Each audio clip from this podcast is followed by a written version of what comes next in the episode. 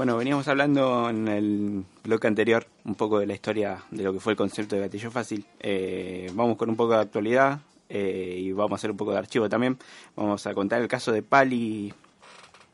este chico que en 2013 fue asesinado por la policía bonaerense. El policía se llama Daniel Tolava, todavía sigue en funciones en la policía, en la policía de la ciudad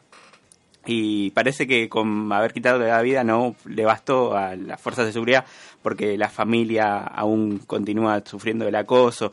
y más maltratos de las fuerzas y para eso estamos en comunicación con Emilia Basallo, la mamá de Pali, para que nos cuente un poco lo que le sucedió en estos días y también eh, sobre la conferencia de prensa que se va a desarrollar el día jueves. Hola Emilia, ¿me escuchás? Hola, ¿cómo están? Buenas tardes para, para todos y todas. Muchas gracias, Emilia. Bueno, hacíamos una breve introducción de lo que fue el caso de tu hijo y queríamos conocer qué fue lo que sucedió en estos días en tu casa, cómo fue la irrupción de la policía. Y bueno, esto fue el viernes, eh, pasadas las nueve de la noche. Eh, abren el portón de mi casa con un grupo grupo de fuerzas especiales de la bonaerense, de los que hacen los allanamientos en los domicilios y bueno, donde yo al escuchar el estruendo abro la puerta que está dos metros del portón y salgo y dicen que es un allanamiento, donde le digo que, que si es un allanamiento que, que me muestren la, la orden de, de allanamiento, donde me dicen que la orden me la van a mostrar cuando ellos quieran eh, bueno, en ese momento sale mi hijo que vive al lado de mi casa, que es en el mismo terreno, que deben ser dos, tres metros al lado de mi casa. Y bueno, él le dicen, tírate al piso, tírate al piso. Eh, mi hijo pide por sus hijitos que estaban solos, porque en ese momento mi nuera no estaba. Tiene un nene de cinco años y una bebé de un año y medio, donde les, lo seguían apuntando. Y y bueno, donde él le, como que les va a dar la espalda para, para agarrar sus hijos y yo le dije, hijo, no, tírate al piso, porque lo apuntaban y yo tenía miedo que les disparen creyendo que él iba a buscar un arma o algo. Entonces yo sí les doy la espalda y sigo caminando y ya él lo, lo habían tirado al piso, donde agarro a mis nietos y se los doy a una de mis hijas que también había salido, una de las mellizas que es también menor de edad eh, y donde cuando mi hijo quiere preguntar por sus hijos, ma, mi, mi, nene, mis hijos, ma, digo, ya está, mi hijo, quédate tranquilo, veo cuando uno le, que aparte de, tenerlo de, como cinco, porque lo tenían de los pies, del cuello, de lo, le habían puesto las esposas, eh, le, le, tenían la cara contra el piso en el patio que es de tierra, y veo que uno le da dos trompadas en la cabeza y ahí cuando me, pongo loca y salto y le doy una patada a uno y bueno, ahí me agarran de los pelos en el aire, me tiran al piso. Y bueno, cállate la boca, colaborá, hija de puta, eh, eh, de todo y yo también de todo y bueno. Y después me meten para dentro de mi casa ya precintada donde yo sigo insultándolo porque y donde mi nena le decía que no le pegues más a mi mamá le decía a la, a la mina porque la que más me pegaba era la, era la, mujer no la mujer una de las de del grupo táctico. Eh, y bueno me entran a mi casa me sientan en una silla y y ahí donde eh, sacan un papel donde ya para todo esto se me, me, dicen que está uno de los ayudantes del fiscal. Yo en primer momento entendí que era el fiscal y después me dijo el negro Suárez que era uno de los ayudantes de la fiscalía, no sé si era secretario o quién era, que era el que había, no el que había firmado la, la orden de allanamiento, pero sí el que era pertenecía a la fiscalía donde, donde había salido esa orden de allanamiento, donde todo esto que te estoy contando es después cuando cuando llega el abogado, ¿no? Que yo me entero de todo eso, porque en, primer momento ni escuché de qué se trataba la orden de allanamiento, que supuestamente ellos tienen una investigación previa, no sé cómo era, eh, porque estaba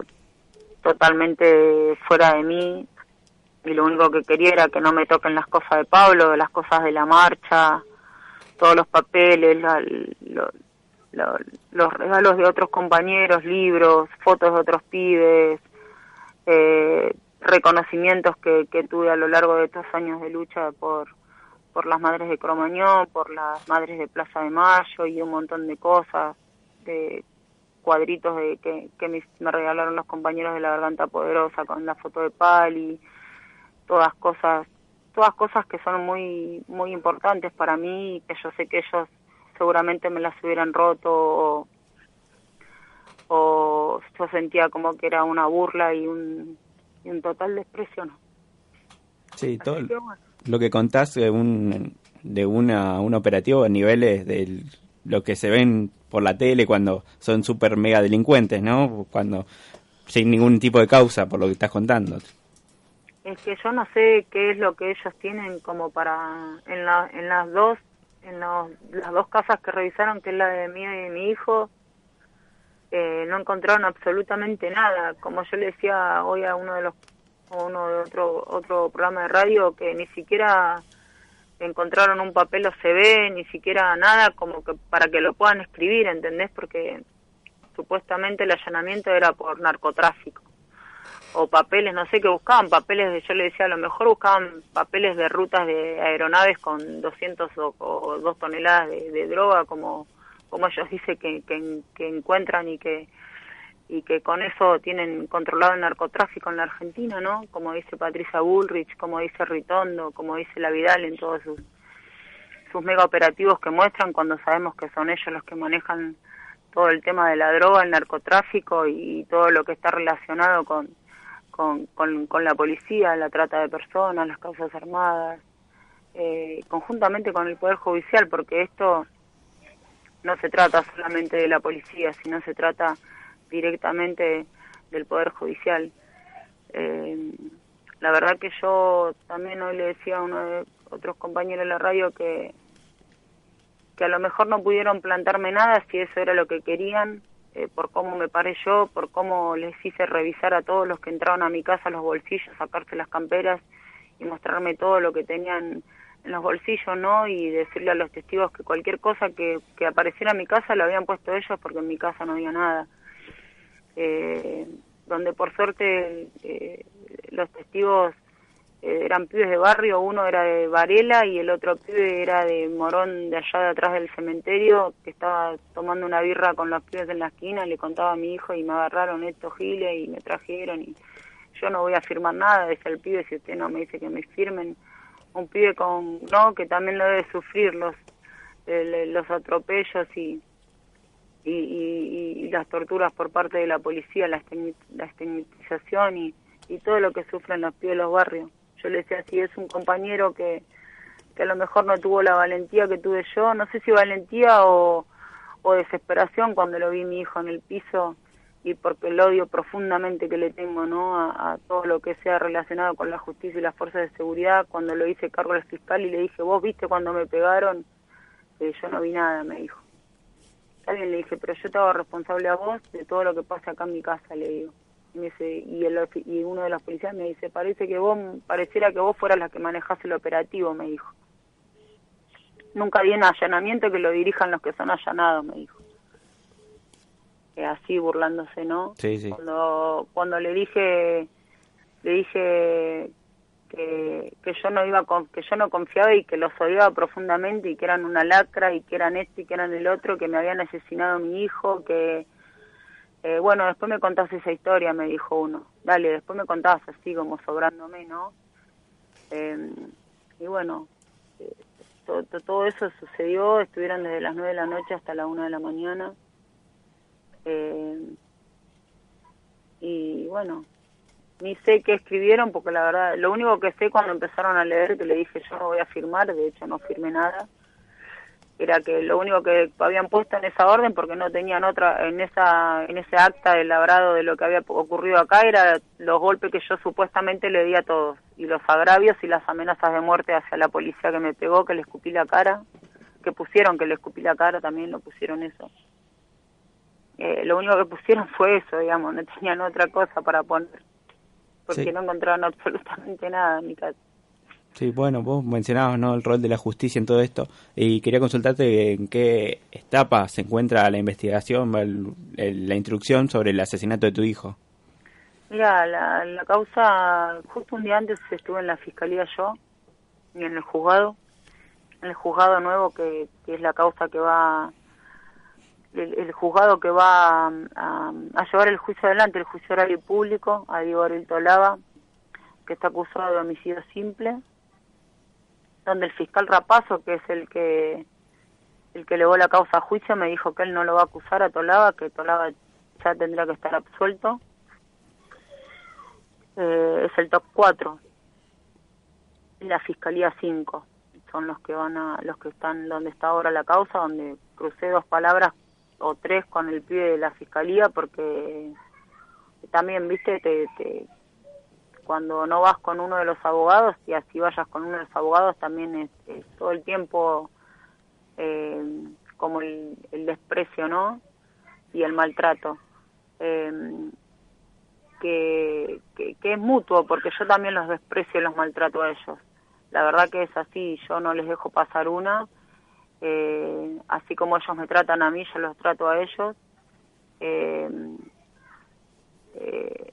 de hecho eh, cuando me recibió el juzgado me dice el, el, señor juez en este momento yo le dije el señor está en el cielo y yo no creo en el señor así que para mí no hay ningún señor para mí es el juez que va a llevar adelante el juicio de la causa de mi hijo eh, entonces como que cuando vos lo tratas como ellos te tratan a vos eh, no les gusta no y se sienten ellos atropellados por uno cuando en realidad los que nos sentimos vulnerados, maltratados y que la vida de nuestros hijos no vale nada, ellos hacen que uno sienta eso. Si la justicia sería justa y uno pudiera creer en que uno eh, puede llegar a tener eh, la justicia que administran ellos, porque la administran ellos, eh, sería distinto, pero lamentablemente sabemos que no es así, que luchamos contra esto, ¿no?